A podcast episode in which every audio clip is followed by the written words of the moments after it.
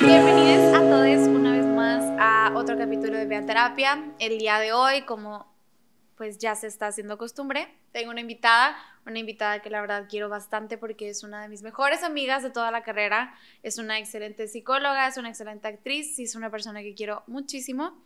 Y Adriana, bienvenida, qué gusto tenerte por acá. Ay, me conmueves. y es 73 veces más exagerada que yo, entonces...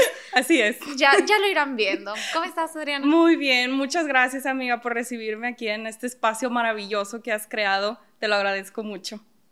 Gracias, amiga, ¿te mueras? Así todo, el episodio diciendo los cumplidos. Esa es nuestra amistad realmente.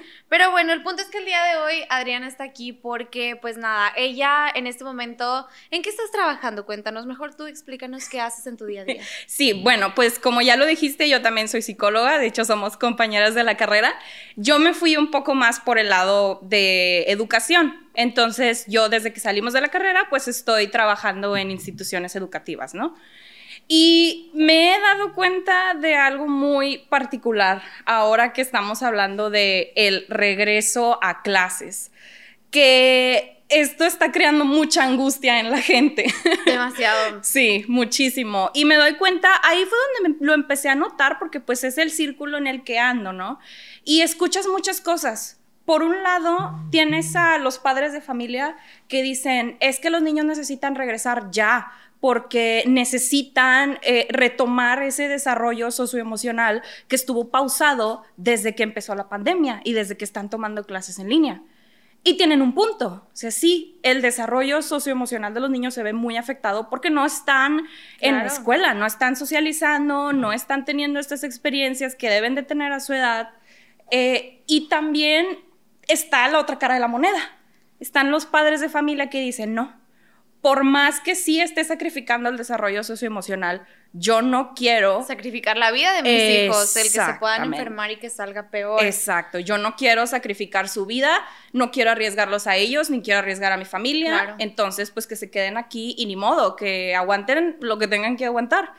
Y claro, también tienen un punto, o sea, se entiende como que la angustia por los dos lados, ¿no? Claro, y este ha sido como un sub y baja que creo que todos hemos tenido que enfrentar porque más allá también de pues de los niños del regreso a clases, todos estamos regresando a clases o a nuestras actividades del día a día y sí se vuelve como esa incertidumbre de bueno, y los jóvenes que ahora somos literalmente la población en riesgo porque somos los que no estamos vacunados, pues se vuelve como todo este conflicto de cómo va a ser regresar a la normalidad Hace un tiempo platicaba, bueno, platicaba, no, escribía en uno de mis posts en Instagram sobre el, bueno, cuando regresemos a esta nueva normalidad, en realidad creemos que va a ser lo mismo que nos habíamos topado antes.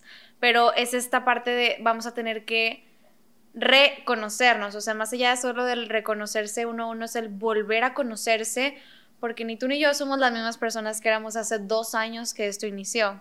Y tenemos una idea muy errónea de que todo lo que perdimos en ese entonces de alguna forma lo vamos a recuperar. Y quizá vamos a recuperar este sentido de nuevas experiencias, de nuevas cosas, de nuevos caminos, pero va a ser también otro duelo, porque estamos acostumbrados a esta segunda nueva normalidad, que es el ahora adaptarse al home office y al no tener que levantarse una hora y media antes para ir a la escuela, para llegar y todo esto. Y ahora va a ser la pérdida de eso. Eh, algo que veo, por ejemplo, con mis hermanos, mis hermanos son muy grandes, son papás ambos, eh, es el ellos les angustiaba, es que llevo dos años viendo a mis hijos todos los días y pudiendo compartir, o sea, sí, estoy en junta, en mis horas de trabajo y, y como quiera ellos están en una posición muy privilegiada de que pueden sostener ambos. Y ahora regresar al trabajo es no verlos en todo el día, es otro duelo de ah, nos quita como estas cosas a las que nos acostumbramos. Cuesta. Cuesta muchísimo. Cuesta, o sea, no va a ser tan sencillo como lo pensamos. No son las primeras dos semanas de cuarentena donde todos ya queríamos regresar y nos veíamos así en un prado verde, todos corriendo hacia la libertad. No, o sea, ahorita ya nos cuesta mucho, se mueven muchas cosas porque como tú bien dices, nos acostumbramos a este modo de vida y ahorita de la nada nos están diciendo, bueno, ya o sea, ya otra vez, regresa a todo, ¿no? Y precisamente de eso es de lo que quiero hablar, de esta, este regreso a la normalidad, entre comillas, porque mueve muchas cosas, no solamente en los niños. Ahí lo empecé a ver, pero luego me di cuenta de que a nivel social, global, y a nivel individual, porque yo también lo he sentido, a mí también me, hay ciertas cosas que me angustian incluso de este regreso, de retornar a todo. Y hay varios puntos que quiero platicar. Primero, yo estaba pensando también, ahora que que estamos regresando a la sociedad, como, ¿por qué no lo anhelamos tanto? Hay muchos tipos de reacciones ante esto, ¿no? O sea, hay quien va a buscar compensar como que todo el tiempo perdido. No, y vamos de fiestón todos los días, todo el tiempo, todas horas. Y va a haber gente que dice, a ver, en el trabajo no puedo abrir una chave a las 3 de la tarde como en mi casa. O sea, es que sí se puede, o sea, todo se puede si te lo propones, pero socialmente aceptado pues no, lo es tanto, ¿verdad? No. sí. Pero ahorita hay quienes dicen, bueno, o sea, yo voy a meter... Eh, en una noche de fiesta me voy a aventar el medio año, ah, perdón, el año y medio que, que no estuve saliendo, ¿no? Medio año, la negación de que van dos años. El medio año. ¿Viste ese lapsus? Sí, el lapsus. Freud está ahorita Freud está, el té, el mm, té. Judging me, sí. Anyways. Pero bueno. Eh, y también del otro lado, es como con los niños, ¿no? Que están los padres de familia que dicen, ya salgan afuera y están los que dicen, no, no, no, es que aquí, y yo también veo mucha gente que dice, no, sabes qué, o sea, yo no estoy listo para salir todavía. Y tiene muchas razones. O sea, la primera y la más obvia es porque todavía hay cierto miedo y cierto riesgo con el COVID. Por supuesto. Y claro, o sea, es, obvio, tenemos que seguirnos cuidando, tenemos que seguir con todas las medidas, este, nuestras mascarillas, la sana distancia, todo es cierto, no se ha ido, y menos ahorita, digo, en este momento estamos viendo que está rebrotando, ¿no? Claro. La variante Delta y todo. Pero... En el momento de la grabación, no sé cuándo vaya a salir esto. sí, pero en este momento estamos hablando de que al menos aquí en México sí está rebrotando bastante con la variante bastante pesado. Así es. Pero también hay otros, otras razones que tienen que ver más con lo emocional, por lo cual alguien puede no querer regresar. Y es que tú y yo sabemos que en cuanto a emociones, híjole. Hola, ¿qué tal? Hola, ¿qué tal? Bienvenidos al infierno, literalmente. Así es. Y controlarlas, primero reconocerlas y luego, y luego trabajarlas. Exacto. Y nos estamos topando con muchas emociones encontradas. Nuevas, claro. Nuevas, totalmente nuevas. Claro, justo eso me quería meter, Adriana. Quiero que nos platiques, por ejemplo, vamos a hacer como muy evidente el duelo. Yo también quiero poner algunos ejemplos. ¿Qué perdiste tú por la pandemia? O sea, ¿qué, qué te arrebató el haberte tenido que encerrar estos dos años o cambiar completamente tu día a día? Uy, me confrontas. Bienvenidos a Vía Terapia. Toda una terapeuta. pues muchas cosas. Eh, yo perdí, pues tengo este sentimiento de que perdí este año y medio de mi vida. Claro. Sobre todo, ¿no? O sea, de que perdí estas experiencias, como me pega mucho esto de tus early 20s, o sea, todas estas etapas de que ves en las películas que, ay, sí, esa es la mejor etapa de tu vida. Yo me la he pasado encerrada en mi casa. Perdí muchas cosas, digo, también en, en, esos momentos perdí este, mi trabajo en el que estaba antes de la pandemia. Fue mucho. ¿Me explico? Fueron muchas cosas. ¿Qué cosas perderías si regresas a la normalidad? Uy, también perdería bastante. Exacto. perdería el contacto que tengo con mi familia de diario, porque de hecho cuando empieza la pandemia yo tenía yo creo que unos otro año y medio que estaba sin parar. Digo, y tú lo viviste conmigo. o sea, en lo que... al mismo tiempo las dos de Candil de la calle, oscuridad de la casa. Exacto. Tú sabes lo que era pasar desde las 7 de la mañana hasta las 10 de la noche, sí. 10 de la noche en, en la facultad. Claro. Entonces, como que termina esto y se detiene todo y empiezo a ganar también el convivir con mi familia, el, es, incluso con los amigos, aunque no fuera físicamente, digo, tú también estuviste ahí, estábamos platicando de que hay en videollamadas. Ay, sí es cierto, las buenas videollamadas. Sí, es que nosotros tenemos como contexto que nadie nos pidió. Nosotros tenemos un grupo de amigas de la carrera que la verdad hemos estado juntos desde que como tercer, cuarto semestre. En realidad, algunos desde primero nos hemos ido agregando, pero a partir de cuarto como que cerramos el changarro y ya nadie entra. Entonces ya hemos sido nosotros que somos siete. Sí. No sé contar. Sí, sí, ella tampoco. Ella tiene discalculia, pero Hola. somos muchos. Y, y ha sido como ese proceso de observarnos durante. Entonces, en esto que dices de lo que va a hacer regresar a la nueva normalidad, tenemos esta idea de que vamos a recuperar cosas, pero no estamos haciendo conscientes de lo que también vamos a perder, porque tampoco hemos sido conscientes de lo que hemos ganado durante la pandemia. Y, ok, entiendo que estamos hablando desde nuestro privilegio, porque hay gente que sí lo perdió todo, hay gente que sí esto no le favoreció para nada y que esto lo está buscando como, o sea, ya realmente ya es una necesidad que termine.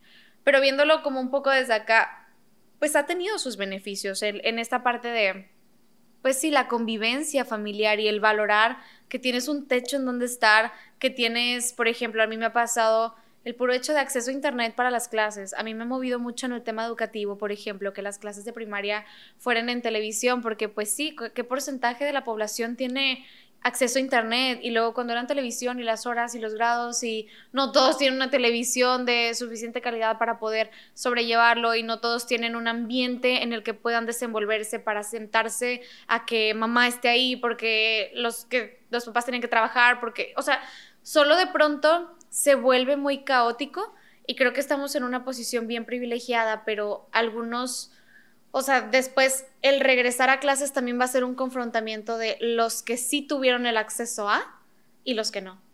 Va a ser demasiado evidente como la línea de alumnos Uy, que sí. entran este, a una escuela privada en la que siempre tuvieron internet y que estuvieron con sus maestros y interacción, lo que tú quieras, y los que no, los que realmente perdieron casi dos años del ciclo escolar. Uy, sí. ¿Qué va a pasar con todos ellos cuando sean concursos para entrar a la preparatoria, a la facultad? Y eso también nos da esta necesidad de regresar a la normalidad, pero ¿qué va a ser esa normalidad? Es, es bien complicado. Si de por sí ya estábamos hablando de un contexto de desigualdad, ahora No, hombre, va a ser se exacerbó. Es increíble lo mucho que, o sea, ese espacio entre uno y otro creció y globalmente, no es nada más aquí. Claro. Y luego, algo que a mí me mueve mucho, moviéndome un poco de- del tema educativo, por ejemplo, la gente de nuestra generación, que de pronto se puso esto que le llamaban moda, pero en realidad no considero que sea moda, pero sí era moda. El que todos estaban dando anillo. Oh, Entonces, en dos años, literalmente, nos sentamos a darnos cuenta que cuando regresemos a la normalidad, la mitad de nuestros amigos van a estar casados y con hijos y con casa. ¡Ah, la chingada! Y uno. Ahora, o sea, yo apenas estoy empezando a procesar el 2018 y ya me están casando mis amigos. O sea, es, es complicado y creemos que vamos a, a regresar a algo que no existe. mi Ay, mayor logro fue comprarme el Switch, o sea, sí, y los demás ya con Sí, no, o sea, realmente creemos que vamos a llegar a algo. Y hubo una frase que vi en Twitter que me dio en toda mi madre, se la bañaron, que decía, lo que extrañas ya no existe. Uh, sí la vi. Sí vi ese retweet tuyo. no mames, o sea, Ay, no. espérense, estamos pisteando tranqui. Y, y es esta parte de lo que extrañamos, de los amigos que extrañamos ya no existen. Los bares que extrañamos, la mayoría ya no existen. Las situaciones que extrañamos ya no existen. La gente, o sea, me tocó ver, por ejemplo, a, a algunos familiares que toda la preparatoria la pasaron en internet. Porque no tenían, eh, o sea, Sí, nunca cierto. fueron. Literalmente fueron cuatro semestres Y ya. en línea y nunca, o sea, y para mí la, la prepa fue como una etapa muy caótica, pero muy cool, o sea, conocía toda la gente que está ahorita en mi vida y, Es que son etapas de la solo, vida. pausa, no existe. Lo que extrañas no existe y, y, híjole, o sea, cuando hay una maestra de la facultad que se llama Patti Zavala, la profe, pues Ay, Patti Zavala, sí. la mejor Shout maestra del universo, Tu Pati. ella había escrito algo muy bonito sobre los adolescentes, de cuando ellos regresaran a clases, que me movió a mí como adulta y que estoy segura que a quien se le movía, que ella decía que el procesamiento de cualquier persona resulta ser este de, es que, ¿qué va a pasar? O sea, cuando regrese, ¿qué le va a pasar a mis amigos? ¿Quiénes van a regresar y quiénes no? Uf. ¿Quiénes se van a morir, quiénes no? ¿Quiénes van a tener dinero para volver y quiénes no? ¿Quiénes van a perder a sus papás y quiénes no? O sea, cuando regresemos, o sea, literalmente los juegos del hambre, aparentemente, o sea, es, creemos que vamos a regresar a algo que ya no está. Es ¿Tú eres la misma persona de hace dos años? No. En ninguna de nuestras No, vidas no, somos no, las mismas personas y creemos, O sea, vamos a tener que regresar y volvernos a presentar con la gente que creíamos conocer y que creíamos que nos conocía. Exacto. Y vamos a tener que cuestionarnos si nos caen bien, si nos gusta esta versión de ellos, si nos gusta esta versión de nosotros en esta nueva normalidad. Y pues no estamos, no sé si lo estamos haciendo como muy consciente. Vemos esta luz a través del túnel de, ay, ya nos vamos a vacunar y ya está todo solucionándose. Honey, you got a big storm coming. O sea, realmente viene un chingazo emocional que nadie nos estamos preparando. Y creo que si algo nos dejó de enseñanza la pandemia es que hay que estar preparado para esos cambios bruscos. Y aunque vamos a regresar como de forma paulatina, va a ser un chingazo emocional. Exacto. Y sabes que sobre todo reconocer el duelo. El duelo de lo mucho que perdimos. Porque sí, ganamos muchas cosas, ¿no? Y nos transformamos y bueno, ya ese universo paralelo en donde no sucedió el COVID no existe y somos lo que somos ahorita y ya. Pero como bien dices, perdimos muchas cosas y va desde lo más evidente, por supuesto, que es el haber perdido algún ser querido. Eh, por COVID o por alguna otra razón durante la cuarentena y que no pudieras haberte despedido bien de esa persona. A lo mejor incluso vimos mucho de que personas despidiéndose por tablets. Ay, no, qué cosa tan terrible, terrible. Y van desde, desde eso que, como te digo, es lo más evidente que perdimos, pero también yo escucho mucho por ahí como que es que ¿por qué me siento tan triste si no perdí a nadie? O sea, si no realmente debería de estar agradecido, ¿por qué me siento triste? Bueno, pues es que no tienes que haber perdido a nadie para haber perdido. O sea, perdiste eh, a lo mejor esto de que las graduaciones, muchos de que se graduaron y no pudieron celebrarlo, como bien dices, la gente de las preparatorias, o sea, o los que incluso ya entraron a la universidad y no la han pisado, no la conocen. No, la conocen. Sí, a mi mejor amiga Cintia precisamente le tocó empezar sus prácticas departamentales en psicología con pacientes en línea. No conoce a sus pacientes físicamente y los ha empezado así. Entonces, ahorita que dijiste eso también de las pérdidas que tenemos ajenas, es que aunque no es una pérdida tuya, duele. Me tocó que el papá de una amiga es ginecólogo y él siempre ha estado, o sea, pues las cesáreas usualmente tiene que haber dos ginecólogos, uno que está y uno, uno, que es el que opera y uno que asiste. Algo así, yo no soy médico. Pero eh, usualmente son dos y ellos han sido mejores amigos toda la vida y llevaban 30 años, tipo, siendo, pues, los que operaban juntos, literalmente. Uno asistía a las cesáreas del otro. Y de pronto me cuenta mi amiga de, lo acaban de intubar. Le marcó a mi papá antes de que le intubaran para decirle, oye, me van a intubar, no sé si voy a salir de aquí te quiero agradecer por estos 30 años de haber estado juntos en caso de que no. salga. O sea, tú escuchas eso y es como un... El corazón. O sea, y eso le puede pasar a mis papás, y si pierdo a mis mejores amigos, y si esto, o sea, obviamente se te va el alma al piso con escuchar esa historia. No, no tienes que perderlo tú. O sea, y es eso, y el, ¿tú crees que ese ginecólogo va a ser el mismo cuando regrese a su primera cesárea después de haber perdido a su mejor amigo? O sea, es como, ya no somos las mismas personas. Y ya no vamos a ser los mismos cuando regresemos, ni somos los mismos que estamos ahorita. Y también algo que me parece muy clave es, vamos a tener que crear un nuevo sentido de unión. Porque también algo que ha creado esta pandemia es mucha individualidad.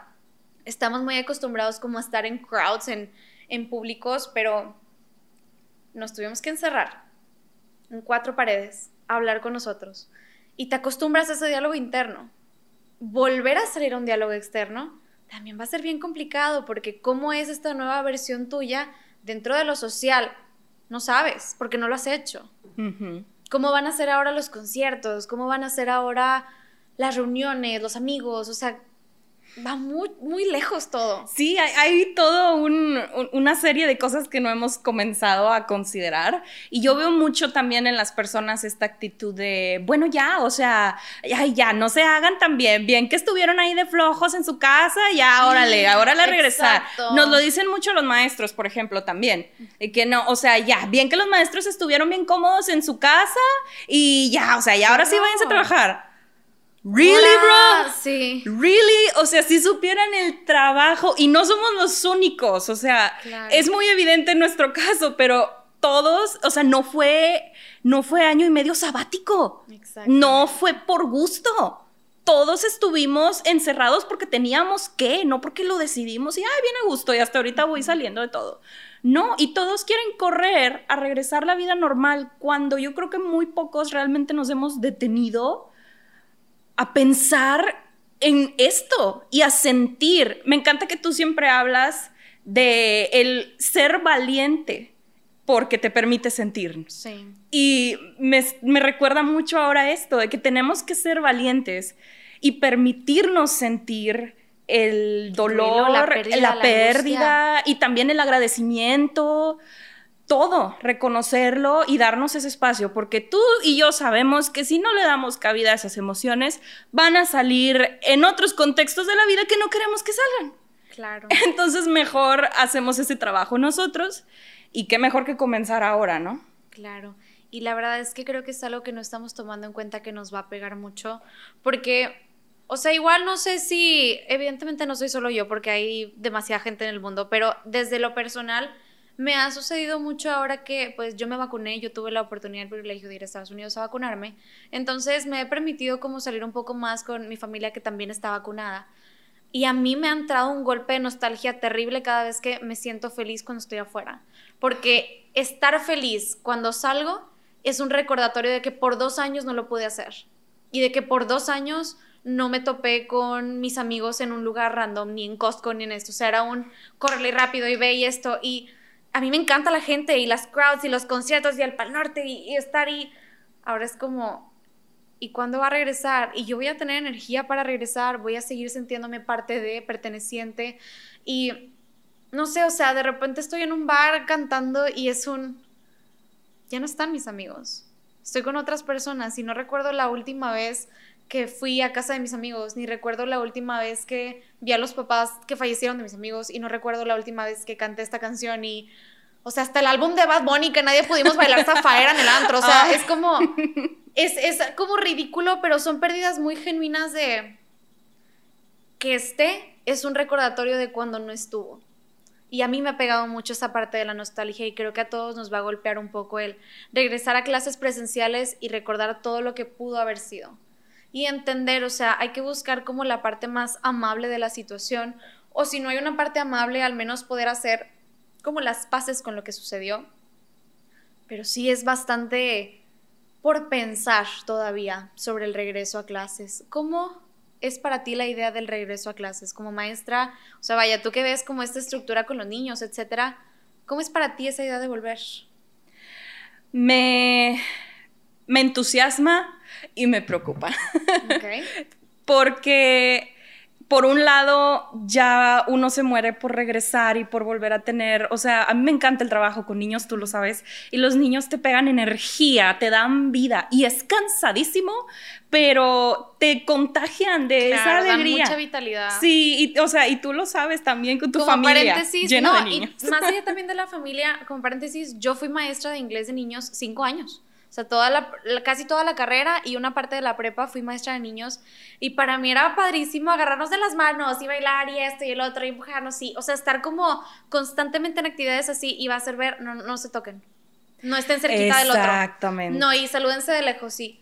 Ay, güey, o sea, qué ganas de ir a abrazar a los huecos de no sabes cuántas ganas tenía de ver tu carita, o sea, de genuinamente ahí estás. Y todos piensan que es, ay, bueno, van a regresar los niños y qué padre, porque ya van a poder convivir con sus amiguitos.